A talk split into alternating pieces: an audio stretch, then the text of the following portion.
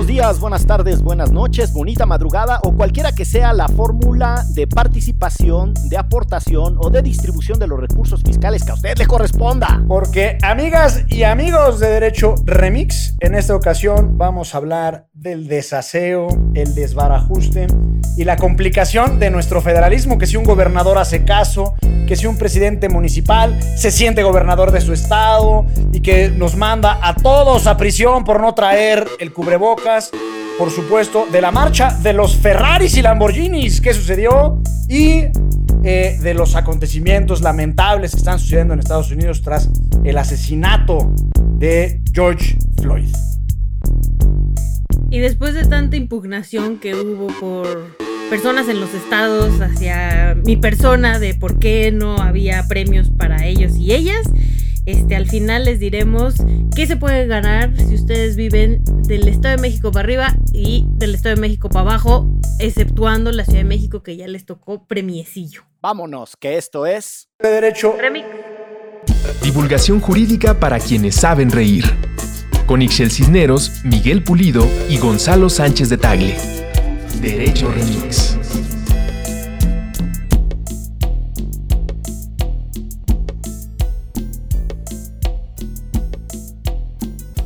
En la novena semana del encierro por el aislamiento y la necesidad de tomar medidas de eh, reclusión, no De sé. tomar. lo, único que, lo, lo único que entendí fue de tomar. No, pero la Que necesidad... probablemente es el único sensato en estos momentos. Me cae que sí. No, pero les decía que con, con la novena semana, este, como que se acaloraron los ánimos, ¿no? Anda todo muy intenso. Sulfuraron las pasiones. Sí, caray. Pues Yo creo que es el estrés de estar dentro de sus casitas. ¿Será? Yo digo que de por sí este, la banda ya andaba como muy intensa y simplemente andan buscando qué pretexto para sacar sus neuras. Pero puede ser que esté yo equivocado. Lo que pasa es que la banda está Sí, borracha. pero, también, pero también el encierro los lleva mucho a ver a quién agredo, ¿no? Sí, pues sí, puede ser que sí. Y entre esos asuntos que andan de una intensidad calorífica eh, muy destacada, está lo que sucede en este país a propósito de la división que eh, tiene nuestra estructura de gobierno. Como saben, la nuestra es una república federal y uno de los trompos que se andan dando, en donde se armó la gresca, pero así sabroso, es precisamente en el plano del gobierno y la división de tareas entre el gobierno federal y los gobiernos estatales. Anda, La rebatinga de tareas, ¿no? Diría yo. sí, pues entre que yo no entiendo bien, y si quieren con eso le, le entramos eh, a- al tema del federalismo folclórico mexicano, que ya Gonzalo Sánchez de Tagle, nuestro abogado más laureado, lo ha explicado en diversas ocasiones. Eh, eh, que se escuchen las masas, las sordas. no, manito, pero sí tengo que decir que yo Autoporras. que, que sí debes de tener más eh, seguidores en tus explicaciones del federalismo que participantes en la marcha de los autos que hubo hace unos días. Y que por cierto, estamos tan necesitados de héroes cotidianos y a quien admirar que el muchacho que sacó su antebrazo, por cierto, muy fornido. Bien este, mamado, bien mamado. a ver súper, quién se le súper ponía mamey. los... Además de ser obrero, seguramente en sus ratos libres le practica la alterofilia, ¿no? Este, pues ahora ya es héroe nacional el compadre, ¿no? Pero estuvo muy bueno su comentario. Sí, sí, sí. Casi Sí, les dijo, no sea mamón, a ver, usted qué chingados, aquí el que se está partiendo la madre soy yo, váyase a su casa, órale. Sí, O póngase a dar vueltas en su coche por otra parte. Pero les decía. Sí les gritó, ridículos. Sí, sí, sí.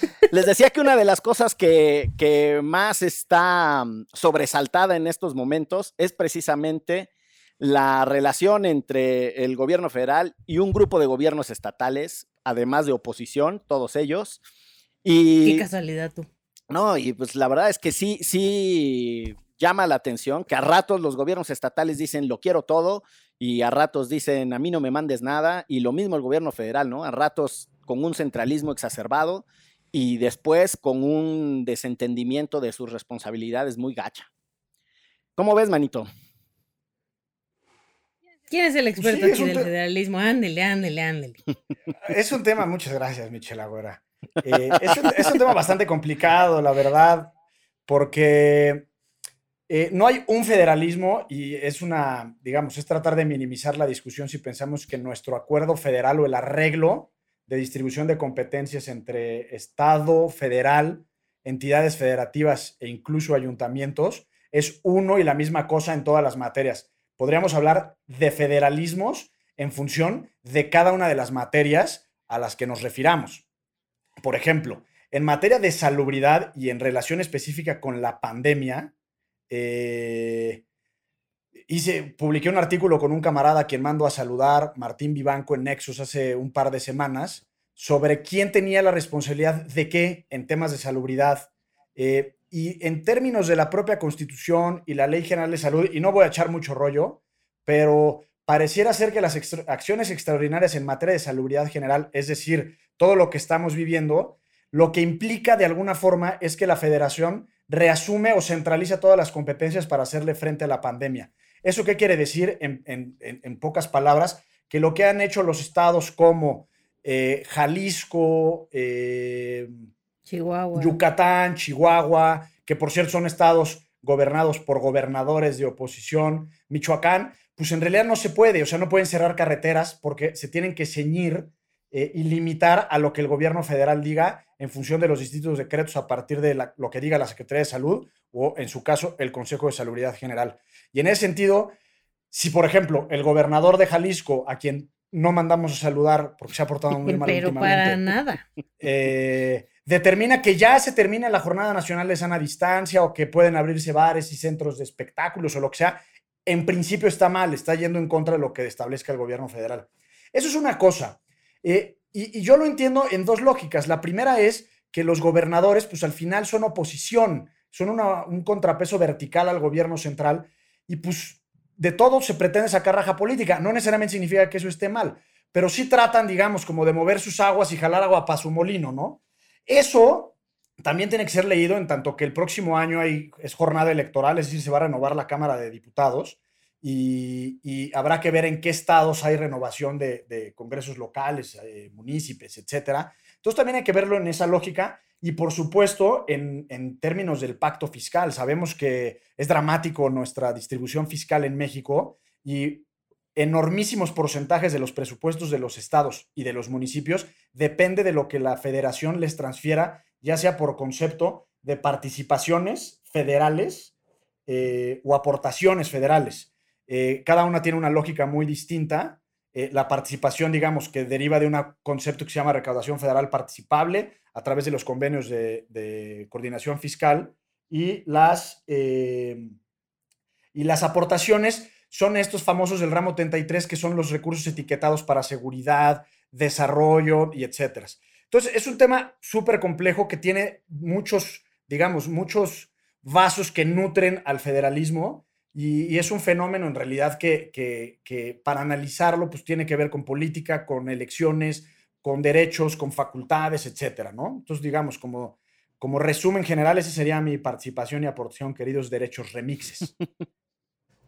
A mí sí me preocupa la parte política, o sea, el que estén utilizando una pandemia para llevar agua a su molino políticamente, o sea, casualmente Alfaro ya repuntó en las encuestas, ¿no? Este, locales, todos sabemos que Alfaro quiere ser presidente, entonces, este, lo que me preocupa es que en un momento de crisis y de pandemia, en lugar, y esto va tanto de los estados a la federación como al gobierno federal, como del gobierno federal a los estados, em, en lugar de decir, bueno, ¿en qué sí coincidimos? ¿Cómo podemos colaborar? No hay un personaje dentro del gobierno de Andrés Manuel López Obrador que esté realmente dialogando con los gobernadores porque al final, o sea, esto de que cada quien haga lo que se le dé la gana y que, bueno, Jalisco esté a todo dar, pero Nayarit está a un lado y Nayarit no esté chido, o sea, sí creo que es una eh, falta de coordinación muy importante que se está comiendo la cuestión política y el yo soy de tal partido y tú eres de tal y entonces no nos hablamos porque no coincidimos y se están llevando entre las patas a la gente, ¿no? O sea, sí creo ahí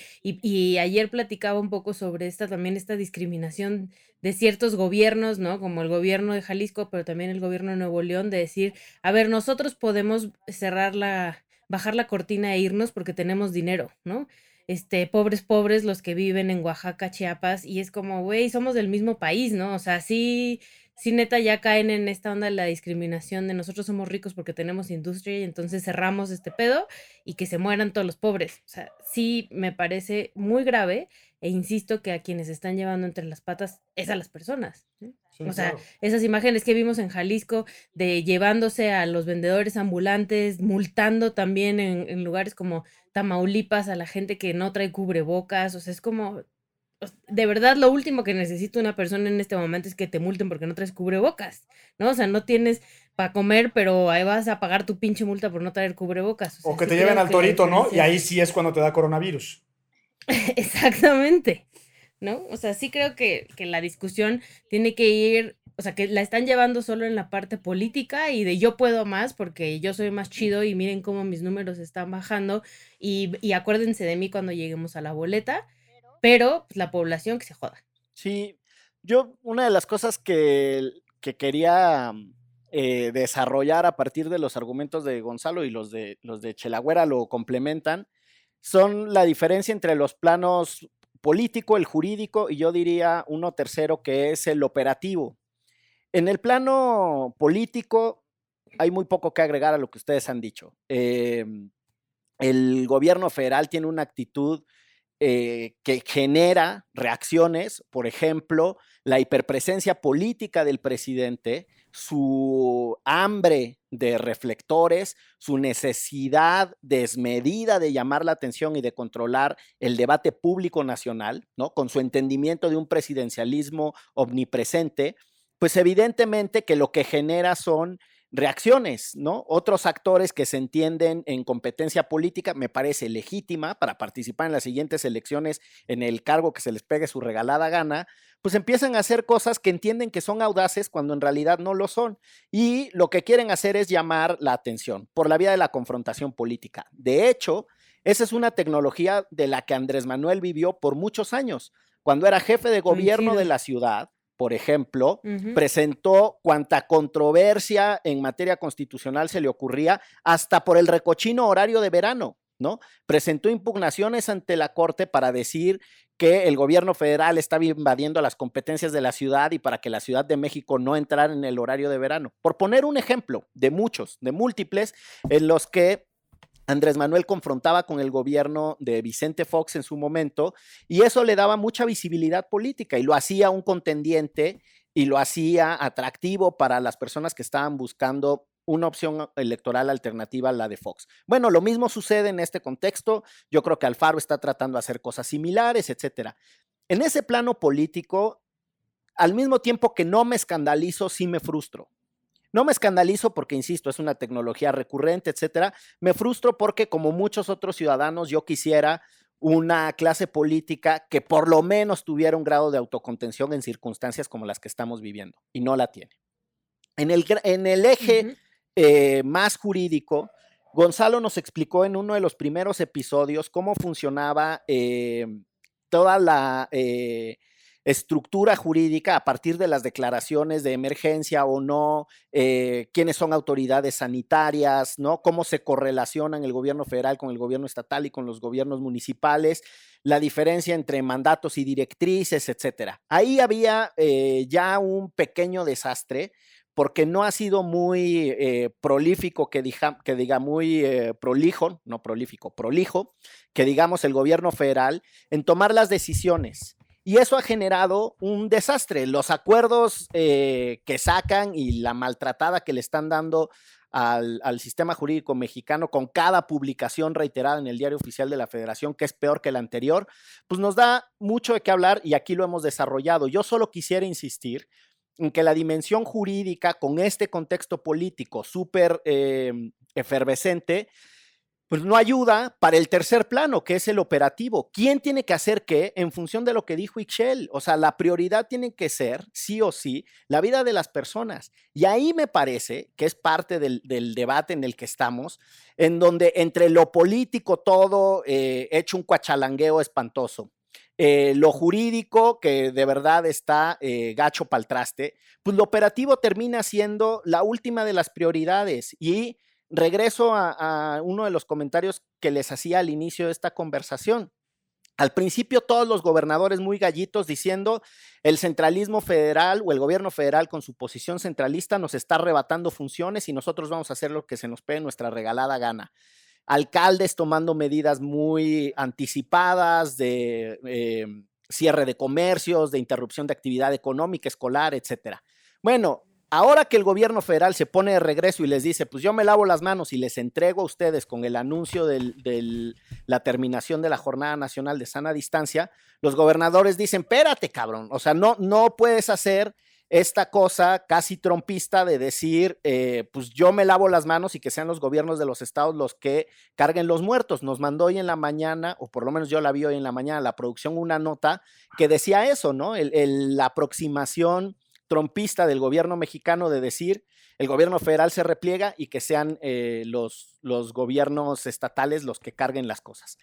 Y bueno, o sea, quisiera también que entráramos con más detalle, pero pues les regreso la palabra al tema de esto, de la, de la noción de solidaridad entre los, las distintas regiones de los estados por su constitución administrativa, el federalismo, eh, esta idea de que los estados del norte son ricos por sí mismos, como si no hubiese habido en distintos momentos históricos una inversión pública que los hubiera hecho ser más competentes. Hablo, por ejemplo, de la, de la agroindustria, ¿no? La construcción de presas, de un montón de cosas. O sea, podemos entrar a un debate de si la riqueza se generó solo por sí misma en el norte o también hubo una serie de contribuciones en la manera en la que se utilizaron los recursos públicos que son de todos. Solo porque estudiaron en el TEC. Bueno, pues algunos tuvimos, eh, algunos tuvimos esa suerte. Eh, ni siquiera, ¿saben qué? Ahorita que dices eso, Ixchel, a mí una de las cosas que me fascinaba del TEC, eh, de discutir con mis compañeritos, eran las lecciones que me daban de lo importante que era esforzarse y trabajar y la chingada y todo, ¿no? O sea, mis compañeritos eran muchos de ellos, ¿no? Muy audaces en, su discurso, muy eh, aferrados y siempre me referían la importancia de eso con la historia de su padre o de su abuelo. O sea, los que habían hecho el dinero habían sido otros cabrones, no ellos. Sí, eran muchachos briosos, ¿no? muchachos briosos acusando de huevón a todo, reprobando materias ellos, porque el subsidio privado de sus familias les permitía darse esa pinche vida de lujos. Pero bueno, ese es otro tema. Aquí nos dice la producción, espíritu emprendedor con sentido humano y competitivos internacionalmente. Ese es el tech de Gracias a eso. Los borregos ponen todo el corazón siempre sincero la ilusión de competir y lograr sobresalir por el TEC de Monterrey. bueno, pero eso, o sea, creo que, que, esa noción del federalismo también, que el pacto fiscal y el berrinche que están haciendo los gobernadores, también desnuda, ¿no, Gon? Sí, yo quisiera decir una cosa antes de, de referirme a esto, y es que el federalismo usualmente lo vemos simplemente como una distribución de competencias en función de, qué entidad de gobierno es la más adecuada para hacer qué. Entonces tú dices, bueno, el municipio, si lo pensamos desde el punto de vista de sus atribuciones, pues eh, se encarga de lo que en realidad podríamos considerar como la calidad o el nivel de vida de la gente. Iluminación, banquetas, parques, jardines, mercados, panteones, etc. El Estado, y aquí ya es una redundancia, se dedica justamente a lo que solo debería de interesar a su, a su, digamos, a su delimitación geográfica y la federación a todo. Pensemos lo internacional, acuñación de monedas, etc. Y así usualmente pensamos el federalismo, pero el federalismo también, y lo dije al principio, pero no, no abundé sobre el tema, es también al mismo tiempo un contrapeso institucional vertical. Pensamos que el, contrapeso usualmente es horizontal entre poderes, pero eh, eh, el hecho de existir 32 entidades federativas, una entidad jurídica que las concentra, que es la CONAGO, eh, también sirve de contrapeso institucional al poder político, e, e incluso jurídico e institucional. Y en ese sentido, me gustó mucho tu frase, Lick Bucles, que no te escandaliza, pero te frustra. Ah, muchas gracias. vamos a mandar a hacer unas playeras este, que digan, no me escandaliza, pero me frustra. Pero me frutzi, no me y que nos las patrocine frutzi. Y ya después la va a andar cantando Ana Bárbara, ¿no? Exacto. En vez del me gusta, pero me asusta. No me escandaliza, pero me frustra. Eh, pero bueno, en realidad también es músculo que están ejerciendo los gobernadores. Puede que no estemos de acuerdo en la forma en que lo están haciendo, pero lo contrafactual, es decir, el hubiera, es que los 32 titulares de las entidades federativas estuvieran, pues, portándose muy bien con el gobierno federal, diciendo, sí, lo que tú nos digas, señor gobierno federal, aun cuando haya imprecisión, vaguedad, incertidumbre y falta de certeza respecto a lo que hace el gobierno federal, que los 32 estuvieran sentados en sus sillas, en sus palacios de gobierno, pues lo que tú nos digas. Entonces es una especie como de balanza en donde el gobierno o los gobernadores, y que son dos gobernadoras, ¿no? Sí. Nada más. Eh, Y las dos gobernadoras, Sí, y Claudia, ambas Claudias, ¿no? Sí, Pavlovich y Shane Claudia Pavlovich y Claudia. Claudia- ambas Sheinbaum. extranjeras, porque esos apellidos no son de este país.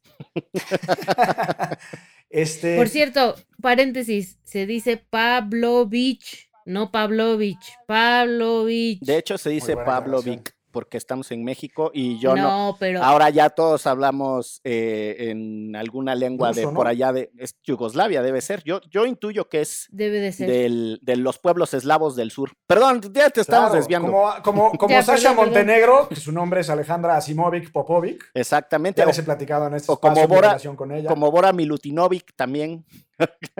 Exacto. Yo Pero respeto bueno, opinión. el federalismo sirve obviamente para, para, para también ejercer contrapeso. ¿Cómo lo hacen es otra cosa? Entonces no me escandaliza, pero me frustra en ese sentido. Y la otra, simplemente poner que el federalismo no es una historia acabada. Eh, hay muchas maneras de entender la distribución de competencias en función del desarrollo económico, democrático e institucional de los estados, que puede considerarse como el federalismo asimétrico o el federalismo subsidiario. Y no voy a entrar en la materia, pero en realidad es tratar igual a los iguales y desigual a los desiguales. Eso significa que si hay un Estado que tiene mayores necesidades económicas y, tiene, eh, digamos, su desarrollo institucional es precario, entonces puede entrar la federación a ayudarlo a equilibrar y estabilizar de tal forma que se eh, eh, equilibre con el resto de los estados. Y- y de alguna forma pueden ir cogiendo distintas facultades en función de sus propias capacidades. Y en ese sentido puede ser sano poner a competir a los estados en términos económicos, en términos democráticos, etcétera. Entonces, eso para decir, manito, que en términos territoriales y en términos de desarrollo regional, pues el federalismo pudiera eventualmente ser un instrumento que potencie las distintas regiones del país. Eh, las ideas de, de- de desarrollo de López Obrador van por ese sentido, es decir, el tren Maya, aunque yo estoy en desacuerdo del tren Maya como tal, pues en realidad es potenciar el sur-sureste del país, ¿no? Y por ahí va, las zonas económicas especiales también van por ahí, etcétera. Pues ese sería, digamos, el, el Su, soliloquio. su apunte. Yo a mí lo único que, o sea, me preocupa es justo qué tipo de contrapeso están haciendo, ¿no? Estos gobernadores. O sea, que realmente sí queremos un contrapeso, el problema es que ahí es bastante este, decepcionante la forma en la que están queriendo ser contrapeso y, insisto, nada más llevando agua a su molino más allá de que sean las necesidades de su población. Porque sí entiendo que un gobernador tiene mucho, o una gobernadora tiene mucho más claras las necesidades de su estado, ¿no? Y también un poco por eso lo del semáforo, porque desde aquí no se les puede llegar y decir hagan esto o hagan lo otro cuando no, no estamos viviendo nosotros en Tamaulipas. Entonces, este, esa parte se entiende. El problema es que ahorita todo es como nada más golpeteo político, ¿no? Más allá de contrapeso. Y eso es lo que está culero porque se llevan a la gente entre las patas. Sí, yo creo que también desde la dimensión política, a propósito del rol de los gobernadores y ser contrapeso, hablo del plano legítimo de, funcionar en oposición o en contraste con otro gobierno. Eh, la idea de que uno tiene ante todo un compromiso con su población más cercana se convierte en un capital político con el que uno después puede aspirar a otras cosas.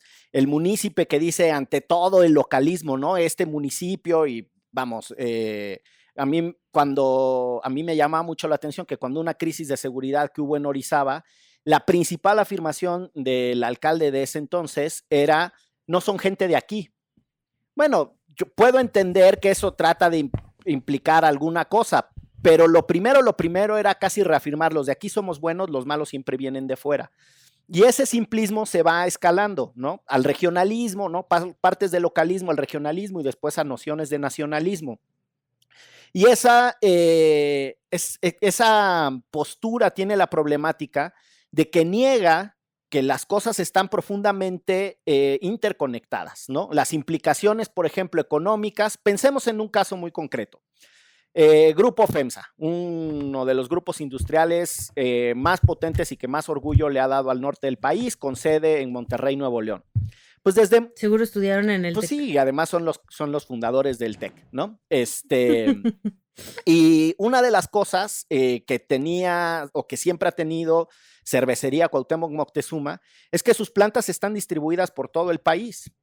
Entonces, ¿cómo le vas a hacer para calcular la generación de riqueza? En Orizaba, para ponerlo pronto, está una cervecería grandísima. En Guadalajara hay otra cervecería grandísima de ellos. Tenían una Tecate que le da nombre a una de las cervezas. Tenían otra en Chihuahua, en Ciudad Juárez, también muy grande. Eh, la descentralización económica tiene demasiados años sucediendo en este país, ¿no? Y la forma de generar riqueza está interconectada. O les pongo otro ejemplo muy concreto a propósito de este eh, regionalismo estatal de ahora nosotros vamos a cobrar los impuestos. Todos esos estados se llenaron las bolsas cuando los precios del petróleo pasaron la barrera psicológica que le dicen los analistas de los 100 dólares por barril. Y entonces este país recibía dinero por el excedente petrolero a manos llenas que se les regresaba a los estados. Y ese recurso petrolero se generaba principalmente en Tabasco, Campeche y Veracruz, ¿no? Pa' pronto, si acaso en Tamaulipas, ¿no? En el norte. Esos estados eran los estados que estaban generando la riqueza con la que este país vivió muchísimos años, muchísimos años, ¿no? Entonces, eh, es importante, o sea, y hablo estrictamente de los recursos públicos, del gasto público. 25% del gasto público llegó a depender de las finanzas petroleras en algún momento cuando más dependencia petrolera tuvimos. Es decir, la infraestructura que se construía con el dinero de los gobiernos estatales en realidad venía en gran medida de los recursos petroleros. Y ahora salen con que se quieren rascar con sus propias uñas y romper el pacto federal, que por cierto es un pacto del que cuando quieran se pueden salir, porque en realidad es un entramado ahí jurídico muy complejo, pero tendrían que generar sus propias capacidades de recaudación, tendrían que generar sus propios tribunales con potencia para resolver los problemas con los contribuyentes, a ver si es cierto que son tan chingones. No es tan, no es tan sencillo. eh, ya cuando uno sí, ya cuando uno le mete la filigrana, ni es tan para un lado, ni es tan sencillo. Sí, Eh, esa lógica es muy, muy, muy pequeña y es casi como decir que estás en contra del comercio internacional, ¿no? Pues sí, pues sí, más o menos es de ese tamaño. ¿Les parece si nos vamos a la pausa, muchachos? Me Juegue. parece. ¡Vámonos! Es, órale, güey. Esto es, esto es. Derecho. Remix. Ayúdanos a llegar a más personas y seguir elevando el debate. Conviértete en nuestro suscriptor en patreon.com diagonal antifaz. Por un dólar al mes tendrás acceso a contenido exclusivo y nuestro agradecimiento en cada episodio. Patreon.com diagonal antifaz. Todo el dinero que recibamos lo reinvertiremos en publicidad para incrementar nuestra audiencia y ser una comunidad más grande. Patreon.com diagonal antifaz. Elevemos el debate.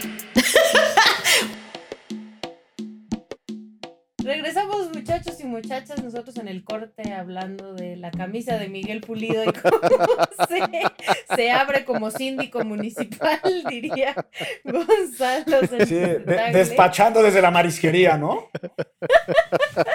Ay, unos marisquitos. Así con el calor, a, con el calor a todo lo que da y una, una gotita de sudor así descendiendo lentamente y te da hasta pereza quitártela, entonces mejor te echas un trago de una cerveza bien helada. Sí. Exacto. Y el trascuello completamente inundado, ¿no? La espalda, además, sí, la camisa es como azulita, azul, azul clarito, baby Ah, blue claro. le llaman en la moda. Se, se moja la parte de atrás claro, de la espalda. claro. Sí, claro.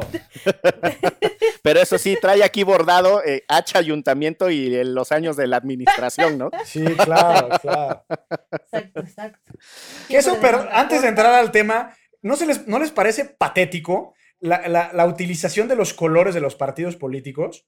Mi madre vive en Huixquilucan y cada que gana, ahí creo que se han cambiado entre el PRI y el PAN. Entonces los tecalis y todos los edificios de gobierno, cuando es el PRI, son rojos, rojos así de, de- de- de extintor. Pero ahora que está el PAN en el gobierno, puso un azul celeste, clarito. eh, o sea, es, es nefasto. Es como aquí la Benito Juárez, es la única delegación azul Sí. que, que va por toda la ciudad. Pues sí, fíjense. Pues sí. Pero bueno, la verdad es que íbamos a hablar de la desigualdad y de George Floyd, pero empezamos hablando de camisas y sudores. Sí, pues muy bien, son buenos temas. Para que vean que es versátil la estructura de este programa. Exacto. Que le entramos a todo y para todos. Pues sí.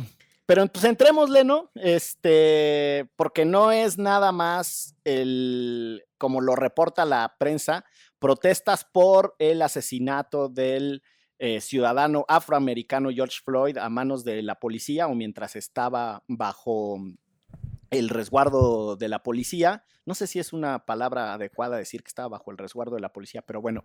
lo Eh, estaban deteniendo. Sí, lo ¿no? tenían detenido. Si usted estuvo bajo una piedra y no se enteró de qué estamos hablando, eh, le describo muy rápido la escena. Detienen a, una persona porque pagó con un billete falso unas cajetillas de cigarro. Los muchachos de una tienda le hablan a la policía. Llega la policía, lo somete, se jalonea. El tipo dice que tiene claustrofobia y que no quiere entrar a, a la patrulla. Y lo someten, lo tiran y después lo empiezan a filmar distintos ciudadanos y le empiezan a decir al policía, güey, ya está quieto, suéltalo. Y el policía no le quita la rodilla del cuello por ocho minutos y muere ese ciudadano. Y además le dice, no puedo respirar, que ese es el lema, I can breathe, I can breathe, ¿no? Lo dice Lo varias dijo veces. Y la, 16 veces, y no estoy exagerando el número, es preciso. 16 veces que Y- no podía respirar. y la cosa es que lo están grabando, ¿no? Y entonces todos vemos cómo le está poniendo la, la rodilla en el cuello y él está diciendo, no puedo respirar, I can breathe, I can breathe, I can breathe. No les importa absolutamente nada. Cortea, lo suben a la camilla, ya inconsciente, ¿no? Y muere antes de llegar al hospital, si mal no estoy, de una falla cardíaca, si mal no estoy. Correcto, sí.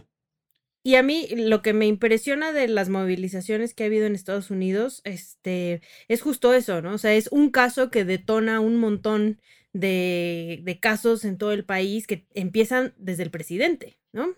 Y, y cómo ganó la presidencia hablando mal de una población que somos en este caso nosotros, los mexicanos, y también un poco los centroamericanos, y cómo el discurso de odio puede estar este, abanderado con alguien que ahora es presidente.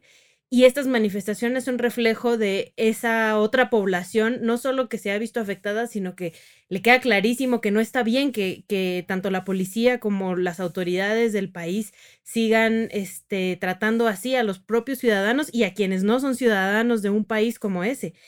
Y a mí, honestamente, este, o sea, las manifestaciones me han hecho, o sea, me parece súper emotivo, súper bonito. Es, y, y me emociona muchísimo cuando se ponen en una rodilla, ¿no? Este, que es como el símbolo, porque eh, acaba la historia que ya lo habíamos este, platicado alguna vez aquí en Derecho Remix.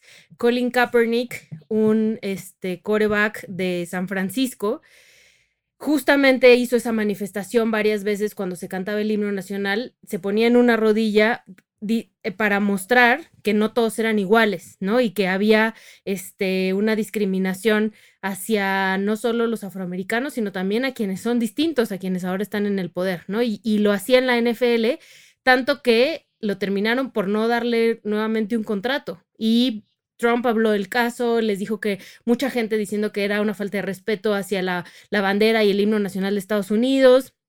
Y ahora ese es el símbolo, ¿no? El agacharse en una sola rodilla. Veíamos en estos días a la policía de Miami, todos este, hincados en una sola rodilla ante los manifestantes diciendo, estamos con ustedes. Entonces, eso es lo que a mí me parece como súper poderoso y súper bonito, que no es em, unos contra otros, sino que realmente es, a ver, no podemos seguir permitiendo que sucedan estas cosas en uno de los países que por lo menos ellos dicen que son los más libres y, este y que respetan a todo el mundo y que su historia de libertades, etcétera, em, pasa y pasa mucho, ¿no? Sí, digamos que, que a mí me ha sorprendido muchísimo. Para efectos, a ver si podemos subir eh, ahí en la, en la página correspondiente el, el video del New York Times que explica muy bien estos, este, cómo lo detuvieron, lo de los 20 dólares, el supuesto billete falso, que primero dijeron que estaba borracho, que si no, que si sí, y luego cómo llega este policía y lo somete durante ocho minutos. Y es importante decir que tenía una rodilla en el cuello y otra en la espalda y le oprimía los pulmones. X. Bueno, no X, al contrario, pues es, es- es la forma en la que la que murió. Por el que Eh, lo mató. Pero a mí lo que me, a mí la- las reflexiones que me ha generado es que no sé si Estados Unidos se, se está yendo un poco por la borda o nunca estuvo fuera de, de- de la cloaca, digámoslo así. Eh. Nos han vendido mucho y la, y la más media y la cultura masiva que Estados Unidos le ha dado al mundo, que existe un American Way of Life basado en las libertades y en la democracia, y muy bonito, y en ocasiones hasta podemos admirar eh, hasta cierto grado sus instituciones y su estabilidad democrática, pero poco a poco, y ni siquiera poco a poco, pero de vez en vez vemos que pues eso es más bien una, una especie como de fachada, una especie de pantomima, porque sí, en efecto hay libertad y hay democracia, pero que la disfrutan solo algunos pocos, que son los usual suspects, los de siempre. Y, y- y como polvorín, un homicidio, porque eso es lo que es, de, de esta persona, pues genera que en todo el país eh, haya manifestaciones, en algunos casos hasta violentas, pero, pero la protesta, pues en realidad es el instrumento de quienes no son escuchados, ¿no? Y lo hemos platicado aquí muchas veces, a raíz de protestas que ha habido en México. Entonces sí, me parece que, que, esto que está sucediendo en Estados Unidos, o es bien la punta del iceberg o de la flecha, o un síntoma de una sociedad que está muy pudrida hacia adentro. Eh, y creo que el propio Donald Trump también es un símbolo de esa podredumbre, que, y no digo que es exclusivo de Estados Unidos, creo que es un símbolo de nuestra época, ¿no? Eh, regresos autoritarios, etcétera. Y al final, eh, de Trump se puede decir mucho y casi todo lo que se diga es con razón, pero para mí, eh, el, verdadero desaseo de Donald Trump y, y- y- por qué creo que va a pasar a la historia como un muy mal presidente y va a estar dentro del lado izquierdo en los libros rojos, en las listas negras, es porque la medida de, de- de el éxito o no de un presidente es su capacidad para construir, para edificar en positivo. Y creo que todo lo que ha hecho Trump desde su campaña al hablar mal de los latinos, porque él piensa que todos los latinos son México, ¿no? Eh, entonces, eh, los migrantes mexicanos, pues no importa si es ecuatoriano, colombiano, haitiano, lo que sea, pues son mexicanos. Y esos son los violadores y los asesinos. Creo que es un tipo que está destruyendo lo poco, la poca armonía que podía haber en Estados Unidos, eh, la, está, la está destruyendo. Y en ese sentido, me parece que ha sido un mal líder de su propio país y un mal líder en el mundo, por lo que implica Estados Unidos como superpotencia mundial, sobre todo en el siglo XX y lo, y lo que va de este, de este siglo, ¿no? Una de las cosas más impresionantes de la historia de Estados Unidos como proyecto político, económico y militar, porque esencialmente eso es lo que, lo que son los Estados Unidos, muy, vamos, un proyecto muy ambicioso, eh, construido por personas que tenían eh, una avidez de implementar las, eh, em, ideas y los conceptos más avanzados de la Europa de ese momento que no estaban pudiendo ser implementados allá. Hay que recordar que cuando Jefferson y, y Benjamin Franklin y todos estos, los que erotizan al abogado más laureado, John Jay Claro, y cómo no. Hamilton. Hamilton. y Hamilton es de los que más lo prende.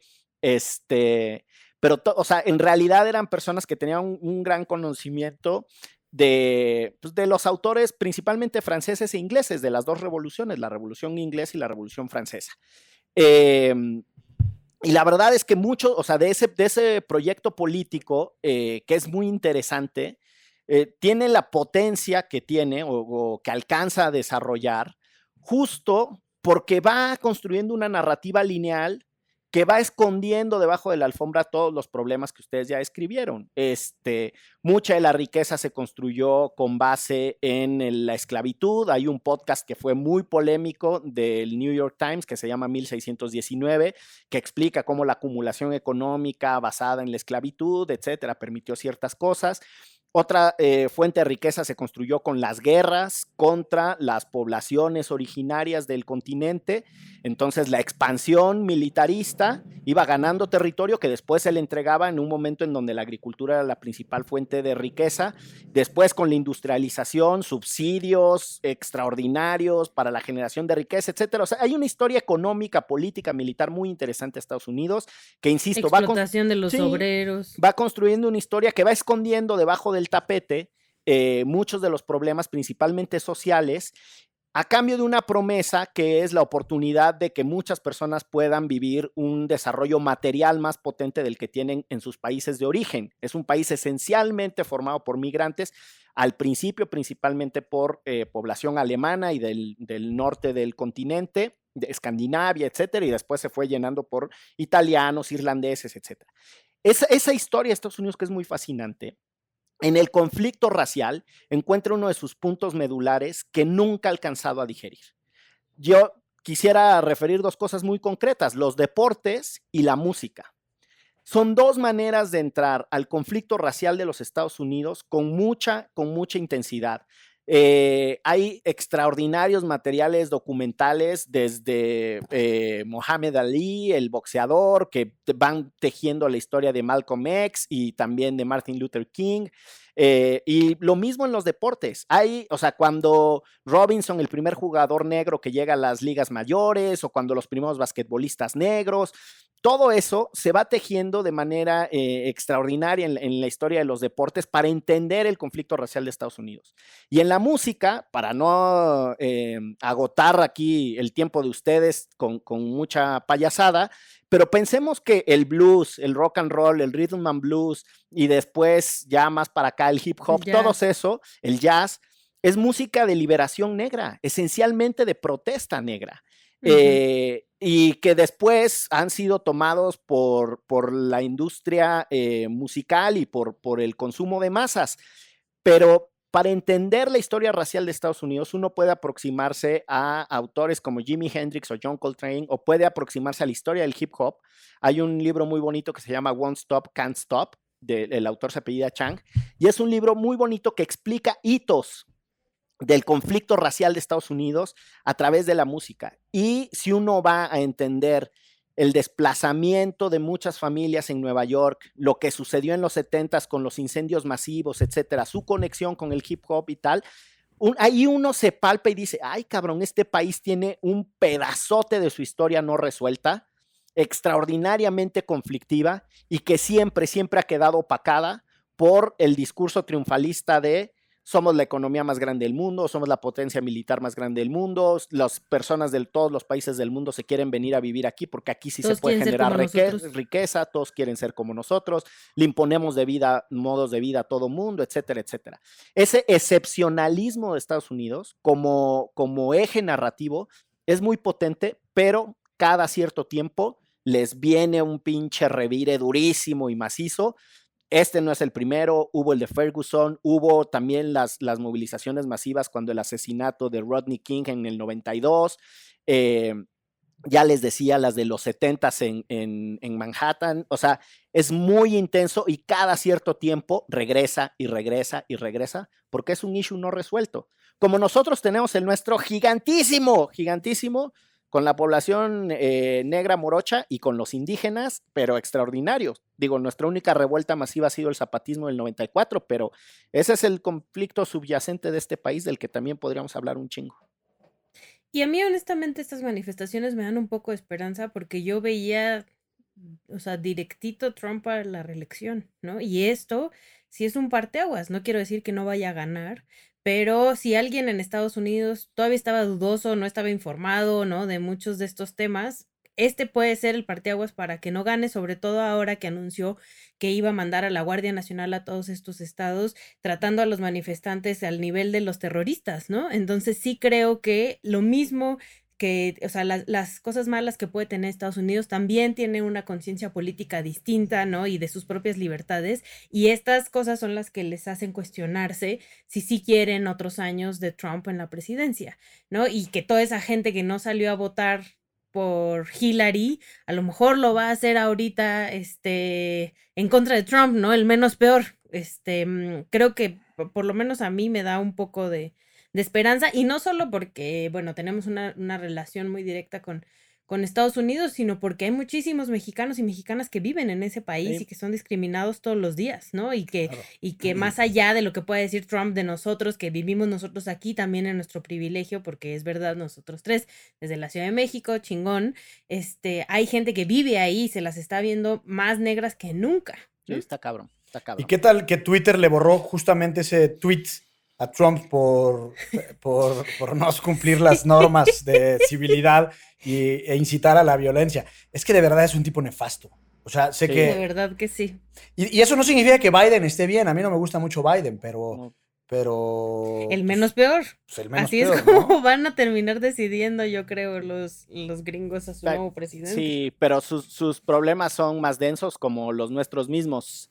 Oigan, antes de pasar a la poderosísima promesa que hizo Chelagüera en redes, eh, eh, les quiero decir... Cabe fun- hacer un cling. les quiero, les quiero dar el fundamento teórico de la promesa de la Chelagüera y que se cumplirá eh, a partir del reto que ahora será hashtag mezcales de la chela. Pero este. o la chela con mezcales, mejor. Hashtag la chela con mezcales. Pero bueno, el fundamento teórico es aquella frase del abogado más laureado de. No es lo mismo ser borracho que cantinero y ahora la chelagüera se puso de cantinera y quiere tener a todos borrachos. Claro.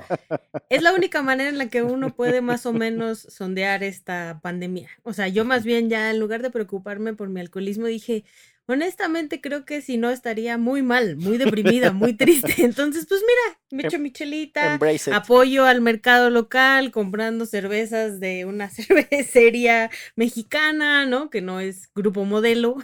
y este, y, y pues hubo mucho reclamo porque solo era para la Ciudad de México. la Se, se incendiaron las redes sociales. ¿no? Yo andaba medio agreste.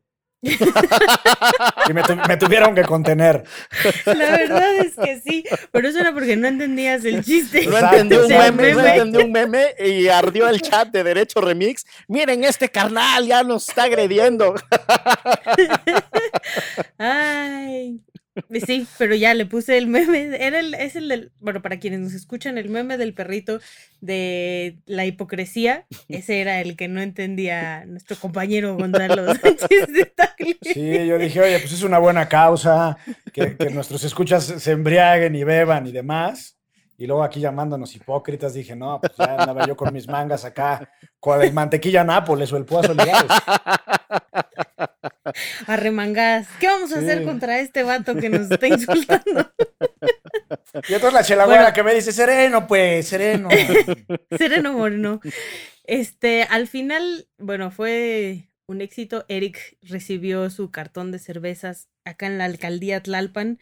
Fue muy feliz y al final, pues eso, la chelagüera sí cumple, que era, que era el- la idea, pero no sé cuál va a ser la dinámica. Yo solo pondré el premio porque tengo igual unos amigos que tienen una mezcalería. Este, no una mezcalería como el changarro, sino venden mezcales. Que se note que la chelagüera es influyente. Pues, pues fíjate que son bien, o sea, son dos personas con una comunidad en Oaxaca, tampoco creas que es así, o sea, que no lo distribuyen en ninguna de las grandes comercios de, de alcohol, pero dicen los que saben, porque yo no sé mucho de mezcales, que es muy bueno.